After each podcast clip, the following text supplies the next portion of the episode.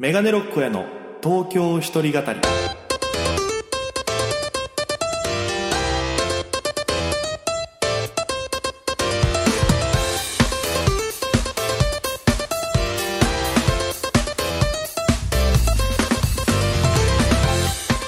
さあ始まりました。メガネロックへの東京一人語りでございます。よろしくお願いいたします、えー僕はですねパーソナリティ務めます、えー沖縄出身現在東京でフリーのピン芸人として活動しております。メガネロック大家と申します。よろしくお願いいたします。この番組はですね大都会東京へ口先一つで乗り込んだ沖縄芸人の一人語り。コロナ不況揺れ動く時代それがどうした？メガネロック大家が聞かせる本音の東京お笑い物語が始まりますということで、えー第6回目になるんですけども前回に引き続き、えー今回が与座さんゲスト、えーゲストに与座義明さんですね。沖縄の先輩を迎えてトークしてまして3週ぶち抜きでやってたんですけどもあのーすごい前回の放送がですね森に盛り上がりすぎましてえートータル、えー51分という長尺になってしまいまして、えーちょっと短めでお願いしますということを、えーちょっと言われまして、で、本当に申し訳ないなと思いながらも、あの、今回またゲストでお呼びしてた分の最後の放送があるんですけども、生まれて初めて編集というのをやりまして、えーあの、ボイスメモ、iPhone のボイスメモで撮ったんですけど、ネットでやり方を調べまして、で、こういう風にしてやるんだよっていうので、どうにか36分ぐらい喋ってたものを29分ぐらいに収めましたので、まあ、あの、ちょっとね、もしかしたら、んって思うかもしれない部分があると思いますけども、それがなければ上手に編集ができたということで、皆様に、えー聞いていただければなと思います。えーぜひね、この番組では、あの、皆様からの感想などもお待ちしております。えーメールアドレスが、メガネ69、アットマーク、r 沖縄 .co.jp 全部小文字、megane 数字69、アットマーク、r、えーアットマーク、rokinawa.co.jp となっております。で、ツイッターからですね、ハッシュタグ、東京一人語り、東京一人は独身の独ですね。で、語るで東京一人語りとなっております。ぜひ番組の感想なんかをお寄せいただけるとありがたいです。よろしくお願いします。ということで、もう早速ですが、えーボリューミーなのでね、もう早速、今回のゲストトーク、与座さんとのね、えー夢の話であったりとか、今後の展望とか、まあ、奥様との思い出、そして、先輩、バカリズムさんについてもいろいろお聞きしてるので、ぜひ聞いてくださいということで、それでは、どうぞ。さあ、ということで、メガネロック園東京一人語り、今週もこの方が来てくださっております。お願いします。ザ・ヨザザの、えー、ヨザの相方のヨザです。よろしくお願いします。よ、よざよしおきさんです。お願いします。いやー、ギリアウトでしたね。いや、やっぱり、やっぱり、いやいや、なんで慣れない方を選択するんだ、俺は。いや、今週もありがとうございます。はい、よろしく。くお願いします。えー、いや、もうさい、え前回が東京のお笑いの、その当時の、そうだねい。ろんな暗黒時代ね。暗黒時代。メディア暗黒時代。その、この収録今3本連続でやってるんですけど、合間に裏話なんかも聞いたりして。そうですね。いや、だから、こういうのを、僕、聞きたいなってずっと思ってたんで、ああ。よかった。嬉しいですよ、本当にそうだ。ね。今だから話せる系だもんね。そうなんですよね。うんだし、もうそれを知ってるからこそ、ああ、やっぱり東京だなってなんか感じもしますし。うそうだね。かもしんない。で、まあいろいろ経て、こう今、ヨドさん自体も、うんまあその、夫婦でユニット、それこそ今言った、なってますよ、今。ザ・ヨザザ、はい。やられたりとか、今またこう活動を始めてるわけじゃないですか。はいユニットとして。ど、きっかけは何だったんですか？あ、きっかけはね、あの、うちのワイフから、あの、一緒にちょっと漫才やってみたいっほう。ていうのがもうきっかけですね。M1 がきっかけだったんですか、ん ?M1 があるから出たいみたいな感じだったそうそうそう。なんか、やっぱ去年、その、しゃもじ改め半次郎と僕がユニット組んで、まあ言ったらまあ、なん、どんどん勝ち抜いていくのを見てて、なんか、すごいやっぱこう、ワクワクしてたみたなはいいはいはい。で、まあうちのワイフ言ってましたけど、うちの旦那の力使ったら、一回戦は勝てるんじゃないかみたいな。ちょっとドキドキ味わえるんじゃないかっていうので利用させてもらいましたって言われましたね。うわ、でもいいっすね、なんか。だから、えー、半次郎さんとこの間、うんあの、ちょっとご一緒する機会があって、うんうんうんちょっと飲みながらお話聞いた時に、うん。今年与座さん奥さんと出てたじゃないですか。どう思ってましたって聞いたら、うんいやもう、奥さんと出るって言って、うん。で、今年も出るつもりだったらしいね、うんうんうんチューチューで。でも、その、奥さんと出るっつって、うんあ、そうなんですね。まあ、奥さんとの時間大事にしたいからねって言われたら、もう俺ら何も言えないからもう、見守っていくしかないからってなって。うん。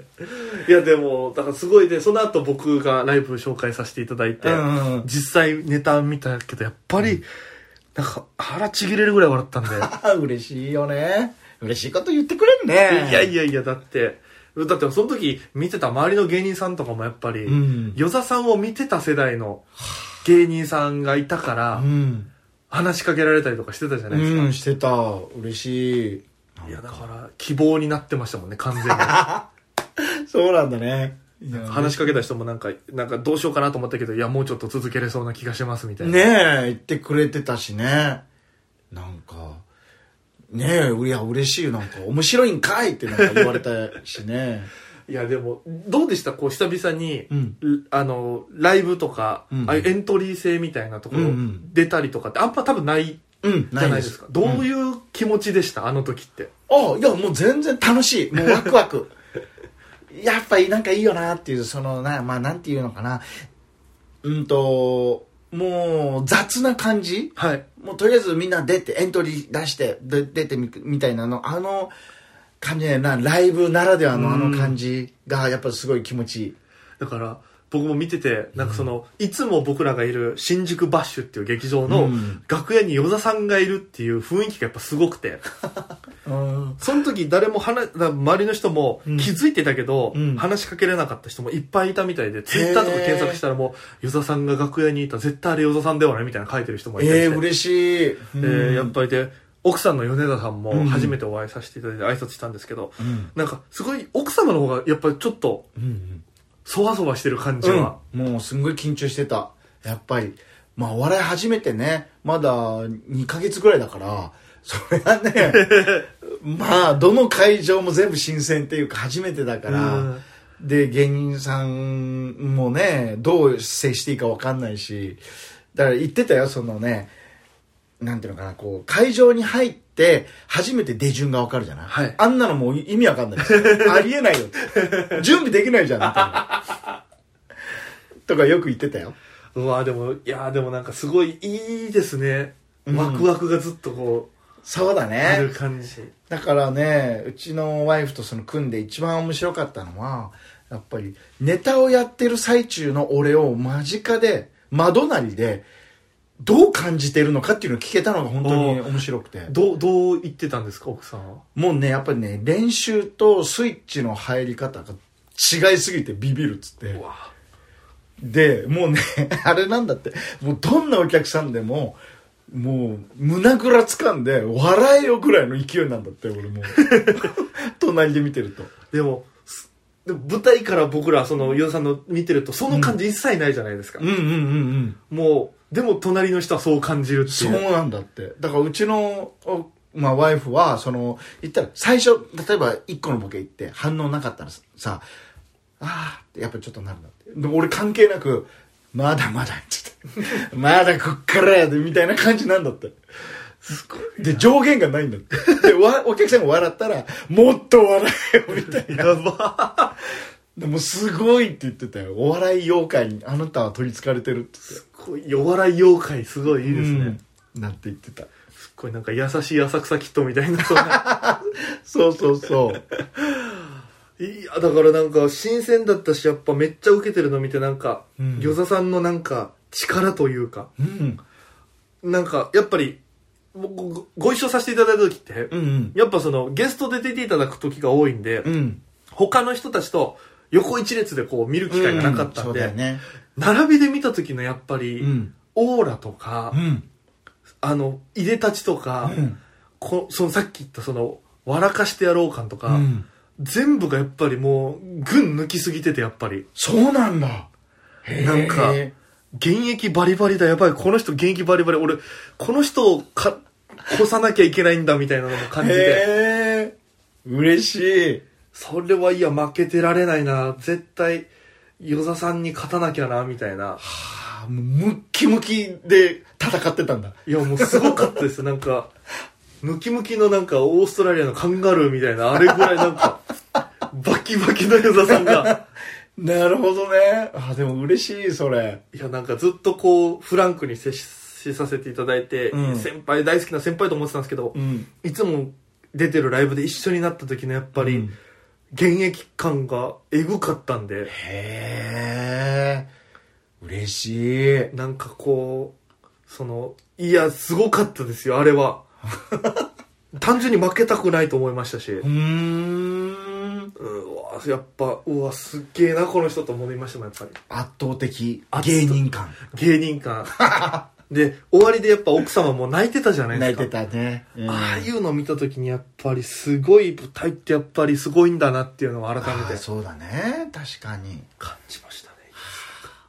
うちのやっぱワイフも気になることがあったら全部言ってって言うから本当に細かく言ったらやっぱもうしんどい。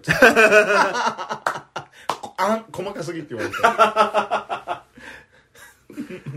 いやでもいやもうそうじゃないとあの芸はできないですもんね。うんそうだね。だからねなんか自分の中ではまあ当たり前っていうか普通のことでその言ったらネタの直し方とか細かくさとか表一個の表情とかまあ一個のこうみいやまあ変な話右手の人差し指の動きとかぐらいまではその自分の中で当たり前にやってることだからあそっか。これううるせえんだなと思って。気をつけようと思ってなんか。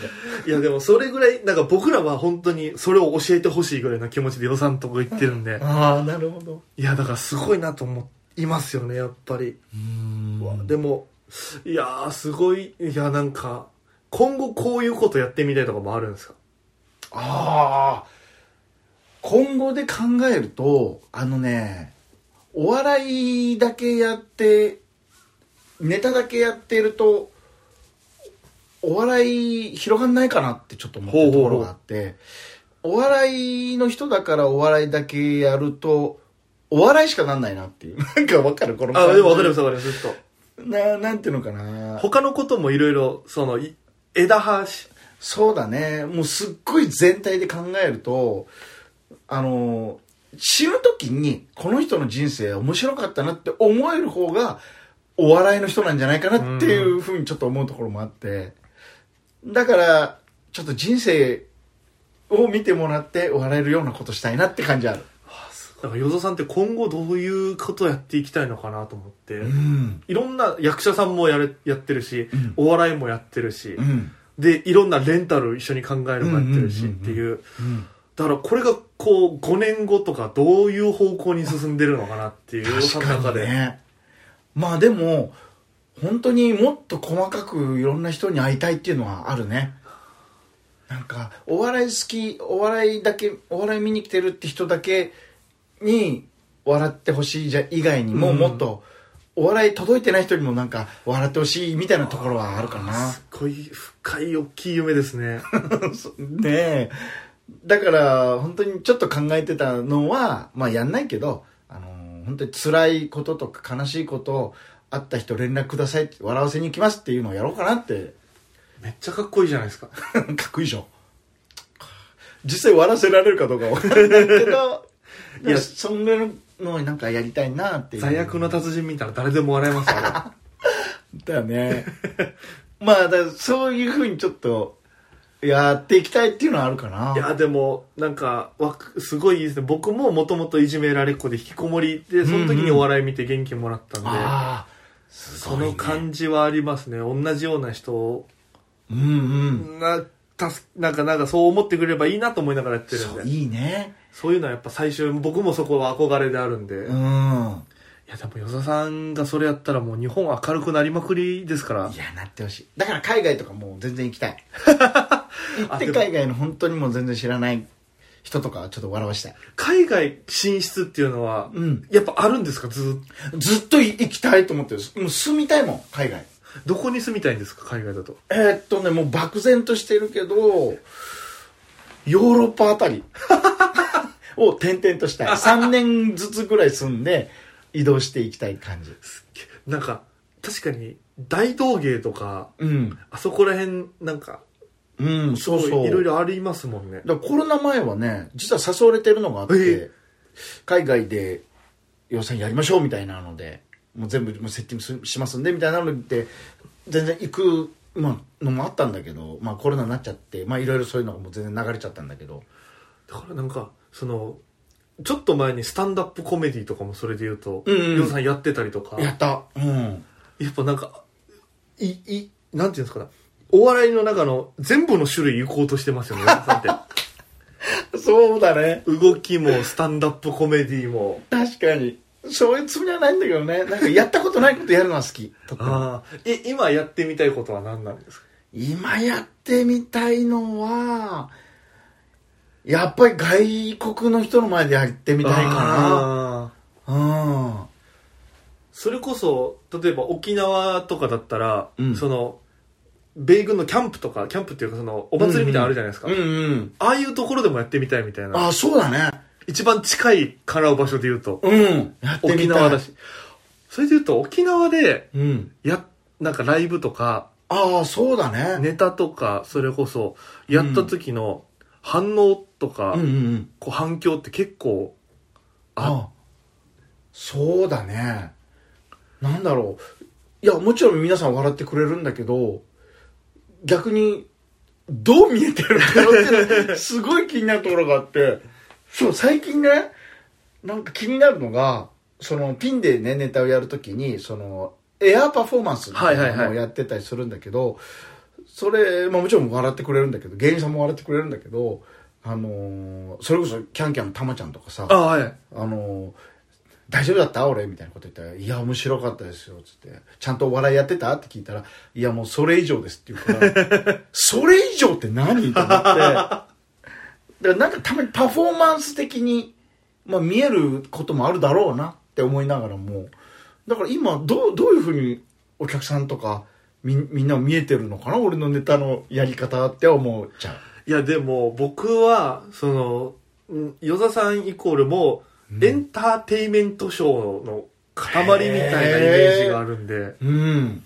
だから僕与座さんの好きなネタで言うとうん。あの土地テレかなんかのうん営業の時のうんうん映像で YouTube で見たマジシャンのネタとかうんうんうんうんうんうん。なんか老若男女楽しめるしとはいはいかはなんか見えてないけど見えてないこといいことにいろいろやってるやつとかい。そうだね。大好きなんでそういうのが。ん。だからもう子供まで子供がずっとゲラゲラ笑ってるし、うん大人もゲラゲラ笑ってるっていうのは俺これは相当すごいものを見てるなって感じがずっとします ああ、嬉しいね。だからもうネタの考え方がちょっと確かに周りの人とは違うなっていうのは感じる。あでもな寂しくなる時あるよ。いやでもそれは僕らから見てると、うんもう僕らがあと何年かかってもできないことを与田さんやられてるから もう勝てねえわと思いながらずっと見てることはえ勝ち負けで言うと、あああ。もうこれこれ違う違う違うもうレベルが違うからみたいな 思考とかもう設定とかの勝負じゃなくてうん。なるほど。僕らはそのコントとかうん裏切りとかで変化球、ストレートに見えた変化球とかをうん投げてあっと言わせたいけどうん。さんはもうなんかストレート200キロ投げてるみたいな なるほどね。バンって投げるからももう、でテクニックとかじゃなくて、う投げるからもうすごいバシュンってなって。笑ってくれ。で受け止めた後もグローブの中でキルキルキルキルキルって回って煙出てるぐらいの。ああ、なるほどね。いや、勝てねえよ、こんなんやられたらっていうのをうん見せられてるから、うん。やっぱ、うん、すご、すごいと、すごいって言ったら軽く捉えられるからあれかもしれないですけど、うん。もうすごいとしか言えないああ、いや、嬉しい。ものを見てる感じが。だからその自分の中ではその最初はやっぱり一人コントもずっとやってたけど一人コントはまあちょっと一回置いとこうと思ってなんかうーんまあそれちょっと自分でちょっと自分の中で楽しみながら単独とかでやろうはいはいはい。それ以外はちょっとこうもう動きやってみようみたいなのでどんどんねそういう形になっていったけど僕はすごい今ラジオやっぱり好きだし、うんこう力入れていきたいなとも思ってるんで、やっぱり。らもうゆくゆく僕の中でオールナイトニッポンとかできたらいいな、みたいな。でもできそうだよねあ、。本当ですか？上手だし。いやいやいやいやいや、うんもうなんか、僕の個性ってなんだろうが今めっちゃあるんで。うんうんうんでもコントで最近分かってきたのは、僕は突っ込む側の人間でもないし、うんうんうん。えっと、与えられた状況をどうにかして受け入れようとする人っていうのが多分今、なるほどね。その、まあ、先週話した健太郎さんの分かったじゃないですけど、うんうんうん。それでだったら僕はそういう何かを受け入れる側の人間だっていうのが分かったんで、あ、すごい。作りはもう全部そこにシフトしてってるんで、あとは多分そこから自分がどう見えてるかをもっと。いかなきゃいけないんだろうなと思いながら、そうだね。まあ、すんごいわかりやすく言うと、言ったら、テレビは結局コミュニケーションだから、こう、まあ人に何か投げかけて、反応返ってきてのや,、まあ、やりとり。うん。まあだから、まあもちろんそれができる人の方がいい。まあで、例えば、まあラジオとかは一人喋りが、まあね、できる方が、もう必要だから。まあだから、まあね、どっちをどう取るか、まあどっちもできるとは思うんだけどね。だって司会も上手だしいね。やいやいや、もうんう、とりあえずはもう、なんか、だ事務所入ってうんうん、やっぱ行かなきゃいけないと思うんで、あ、まあね、近いよね。近道にはなるよそうね。ですね、そこでいろいろスキルを学んで、うん。まあ、そういうメディアとかうん。行って、本当に周りの人とスキルで戦って、そうだね。まあ、本当にすごくわかりやすい例で言うと、やっぱり売れてる人と知り合いになるっていういのはやいやいやいや、近道かもしれない。与田さんもそれで言ったらもう売れてる人じゃないですか。いやいやいやいや、とんでもないですよ。で、あの、もっとこう、ほら、テレビ出てる人とかさ、やっぱりあの、なんていうの？その、絶対みんな仲間を作ってるから。はい。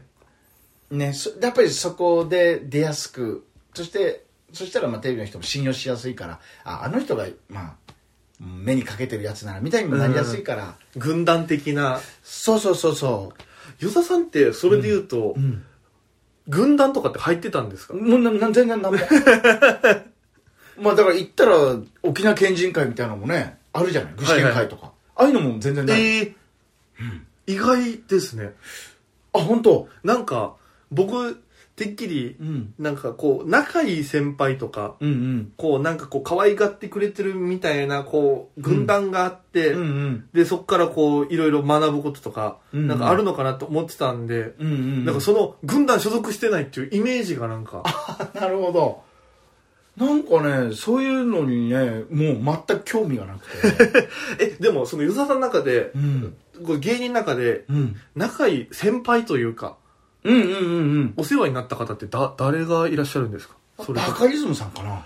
あもう一番身近で、一番やっぱり尊敬する、すごい先輩だね。いやもう全ピン芸人が多分今若手バカリズムさんっていうぐらいすごい僕もそうですけどだって、やっぱり18、9の時から一緒にいるからね、バカリさんとは。どどこがすごいですか？あの人はね、みんな天才って言うけどね、俺はやっぱ違う。ほもう努力の人。う誰よりも努力しているし、努力してたし、誰、誰よりも考える人だね。もう、ものすごい考える。これはすごい。もうとにかく考えるよ。本当にすごい。いやだからなんかもう僕昔誰かにうん。お話しした時にうん。あのバカリズムさんみたいになりたいですっつったら、うんあじゃあもう20年は売れないねって言われた覚えがあるんですよ。多分、えっと、高松菜奈さんっていう先輩に、うんうん、うん。女芸人の先輩に昔会った時に相談それを言ったら、うん。あのバカリズムさんみたいな存在はもうバカリズムさんで完結してるからまあ確かにね。そう、んそれみたいな人は多分今後20年はいらないと思うからって言われて まあまあ確かにそうだけどね。って考えたら、まあ、やっぱすごい人なんだなと思ってうん。あの人はすごいよ、本当に。いやそうすわいいなうん、そう、まあ、だあの人が最初に出会った先輩だから、とっても良かったね。いやいい先輩ですよ絶対僕分かんないですけどめちゃくちゃ厳しいしね。あそうなんですか？うん。もうめちゃくちゃすごいよ。厳しいってどどういう厳しいなんですか？妥協しないまあ妥協もしないし、まあだから、まあ人付き合いとかも、あはいこいつないなと思ったら全くなくなるしね。ええ後輩とかも。一緒にどんだけ一緒に遊んでても、あ、もうないわこいつって言ったらもう。だからこういう関係はかなり狭い。はあ。うん。で、与田さんはでもずっと一緒に？俺はもう、だって、もう、ばかりさんが、やっぱりこう、まあ、与座とやっぱりやりたいな、みたいなこと言ってくれるからね。あ、いいですね。ああ自分で言うのも変な感じだけど。昔一緒にね、一回だけ漫才やったことある。ええはい。初耳ですよ、それ。えー、魔石のライブでね、企画でね、ドア玉でくじ引いて、はいで、引いた人同士で、じゃあ、ライブの後半で即興漫才やるみたいなね。やりましたよ。そ、その時に袖で感じた、その隣同士で、さっきの奥さんじゃないですけど、うん。立って感じたそのバカリズムさんの雰囲気とかってどういう感じなんですか、隣でやってみての。あの人とね、よく一緒にライブも作ったりね、はい。合同コントもやったりとかよくやってたから、まあわかるけど、あのね、好きを作らないようにやっぱするね。はうん。だから、なんだろう、ちゃんと全部作る。あ。ええうん。アドリブに見えてるようだけど全部作ってたりみたいな。うん。でもアドリブもあるんだけど、えでも、まあそれで言うとね、その、なんていうのかな、アドリブ論みたいなのもあるんだけどさ、言ったらさ、こう、変な話だけど、マイケル・ジャクソンがさ、アドリブでさ、ポーとかさ、こう、まあこう、いろんなダンスとかさ、うんはいやる。あれは、アドリブをそのステージ上で見せるためのアドリブの練習を森派でやってるわけよね。はあ。まあまあ、みたいなちょっと話にもなってくうんる。だから本当のアドリブではないんだけど、まあみたいなこともなってくるから、だからバカイさんも家とかもしかしたらどっかでちゃんとこう練って考えてきたものをアドリブとして出してるかもしれないけど、とにかく隙間なく考えるいや、人はね。すごい、なんか、すごい、うわ、すげえな。だからなんか、やっぱり僕もいろんな本読んで、バカリズムさんも好きだから、うんそれこそあそこにある伊藤聖子さんとの対談本とか、うんうん。やっぱ、なんかもう、うんだいぶ先見ながらやってる人ってイメージがあったんで、そうだね。でもやっぱり本人も言ってたけど、20代の頃に考えたものを、今もう手を変え、品を変えでやってるっつってたよ。はえ もうそんぐらい本当にね趣味ネタ作りっていうぐらいでやってたからあの人すごいな。いや、なんかすごいですね。一緒にネタ作りとかもしてたんですか？してたようんえ、やっぱり、その、量が違います。出てくる量というか。いやそんなことないねあ、そんなことないですね。だけどやっぱり考える時間が長いもうしっかりとどっち派ですか？喋りながら考える人それともずっと黙々と。黙々とだね黙々と考えるしでもやっぱりそう考えたらあの人バランスいいかもしれないね普通に笑いながら喋ってて面白いっていうのもあるしうんあすげえな。まあだから結局あの人は見せ方もとっても上手なの、まあ、基本的にお芝居が普通に上手なんだけどやっぱ同じ日本映画学校だからああ、そうです。はいはい。お芝居も上手だしルシファーなんてバカジさんのライブ手伝うようになってライブ受けるようになってきたからね。うわ見せ方がなんか分かりましたみたいなこと言ってーたし。あ、また分かりました。うん。そう。うわいいななんか、だからその、僕も与田さんに早く分かりましたって言いたいんですよね。あ 教えてほしい。与田さんに分かりましたって言える日を、こう、頑張りながらこーちょっと待って俺言われるばっかりじゃん。いろんな人にいやいやや本当。そうだね。身近な先輩尊敬するのはバカリさんかな。う、すげえな。あと、そうそうそう、あの、しリスナーさんから来てたはい。質問、ちょっとこれ最後に聞きたいんですけど、はい。えっと、ふ、なおみさんからですね、米山さんから来てたんですけど、夫婦円満の秘訣は何ですかっていう。うん。そういう。そうだね。秘訣ってまあだからちょっと僕のことをある種少し尊敬してくれてる部分もあるっていうのと僕もやっぱりうちのワイフを本当に信用してるところがいっぱいあってだそういうところがあると言ったらやっぱり絶対どっかでまあ喧嘩とか、はい。ちょっとこうなんか相手の、まあ、一緒にね暮らしてるからさ生活で嫌なところが少し出てくるけどやっぱ全然我慢できるっていうか、うん。いやでもあの人やっぱああいうとこすごいしなみたいになるから尊敬できるところがお互いにあるってことがいいかもしれない。うわーいいですね。で、僕、一個めっちゃいいなと思ったのが今、うん。夫婦の秘訣を聞いて、これって出てこない方が俺めっちゃいいと思うんですよ。あ本当？危なかった。いや、出てきちゃったら、うん。なんかそれ気をつけてますみたいな感じに、ああ、まあ確かにそれ目指してやってんのかみたいになるそうそう、意識してるるみたいになるから、うん。出てこない方が多分一番円満な感じは、助かるよ、親くん。いいフォローありがとう、もう。いやいやいや、でもね、結婚するときにね、あのーそういうのもあってね、なんかね、あのーいわゆる結婚したいって僕が思ってるときに、たまたま居酒屋で隣に座ってたおじさんと話したら、いや、僕ね、結婚したい人がいるんですよ、つって。でも、言ったら収入もないし、こう、男としての解消みたいなのないから、やっぱり奥さんは、こう、家にちゃんといてくれて、僕が稼ぎを全部持っていくみたいな、したいじゃないですか、みたいな話したら、そのおじさんが、お前何言ってんだと。一人で生きていけないから二人になるんだぞと。それでいいじゃねえかって言われて、なるほどと。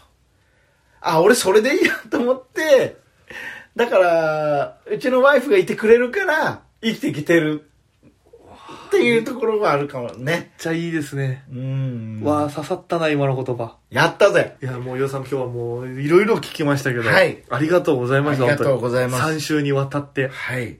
与座という人間を、どうでしょう？分析できたでしょうかね。分析できました。後世に語り継いだ方がいい先輩です。大先輩です、本当に。どなたかお仕事くださいね。マセキ芸能社さんまで。はいあとはもう、えーレンタル一緒に考える人 そうです、そうです。やってますので、考えるのも本当に好きなんでね。5000円で連絡いただければ。はい。ズームとかでも大丈夫。ズームでもやってます。ズームでいろんな地方の方ともやりましたので。あ、ぜひぜひ沖縄からでも応募できるということなので、はいぜひ興味ある方はチェックしてみてください。与座さんのラジオも、はい。